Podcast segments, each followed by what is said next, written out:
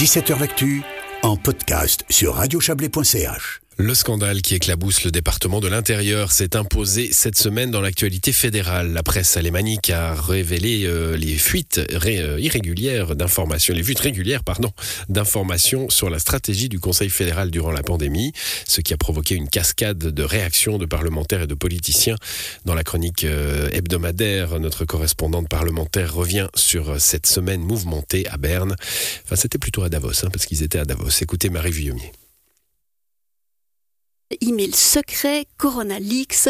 La politique fédérale avait des airs de film d'espionnage cette semaine avec dans le rôle principal le président de la Confédération, Alain Berset, aussi surnommé à Berne Teflon Berset, car il est parvenu jusqu'ici à se sortir sans encombre de plusieurs affaires délicates.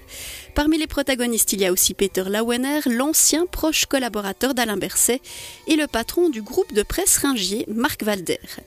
L'intrigue, elle, vaut bien celle du meilleur James Bond. Le journal alémanique Schweiz am Wochenende a révélé que Peter Lauener envoyait régulièrement des emails à Marc Valder durant la pandémie pour l'informer en primeur des décisions confidentielles du Conseil fédéral. Le patron de Ringier a rapidement réfuté ces affirmations. Peter Lauener, lui, n'a pas réagi car il est déjà sous le coup d'une enquête pénale pour d'autres fuites dans l'affaire crypto cette fois.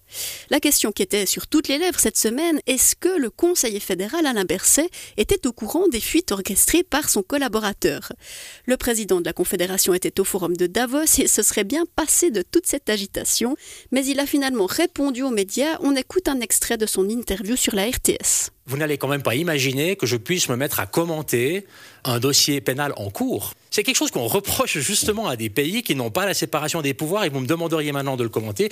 Je vais naturellement pas le faire et je vais demander que simplement les choses soient clarifiées dans le cadre institutionnel habituel. Ça veut dire dans la justice pénale pour les questions qu'il y a à clarifier et puis s'il y a d'autres éléments à clarifier, mais dans le cadre de la haute surveillance du Parlement. Donc, on n'en sait pas plus. Les commissions de gestion du Parlement se réunissent ce lundi. L'Union démocratique du Centre veut mettre en place une commission d'enquête parlementaire et certains élus d'essai demandent la démission d'Alain Berset. Mais les représentants des autres partis sont plus prudents, à l'image du socialiste genevois Carlos Omaruga qui s'exprimait sur la RTS. Il est clair que le fait qu'il y ait une violation du secret de fonction est grave en soi. Et donc qu'elle vienne d'une commission parlementaire ou que ça vienne du Conseil fédéral, c'est clair que c'est important. Là, ça vient apparemment, mais ça reste encore à confirmer puisqu'il y a la présomption d'innocent, du communicant euh, du département auprès du groupe Ringier.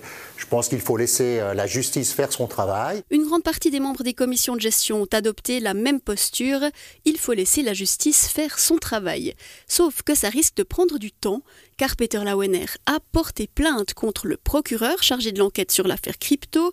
Un procureur extraordinaire a donc été nommé et un autre procureur extraordinaire pourrait être désigné pour enquêter sur ces nouvelles fuites liées à la pandémie. Bref, le film d'espionnage commence déjà à virer à la satire humoristique. On se croirait presque dans le film français La Cité de la Peur. Écoutez, laissez la police faire son travail. Dès que j'aurai de plus en plus d'informations, croyez bien que vous en serez les premiers informés. Plusieurs observateurs de la politique fédérale considèrent l'affaire actuelle plus grave que les autres. Ils estiment que la crédibilité d'Alain Berset est profondément entachée. Les prochaines semaines nous diront si le Teflon du président de la Confédération tient le coup face à ce nouveau scandale. Voilà pour cette chronique signée Marie Vuillemier.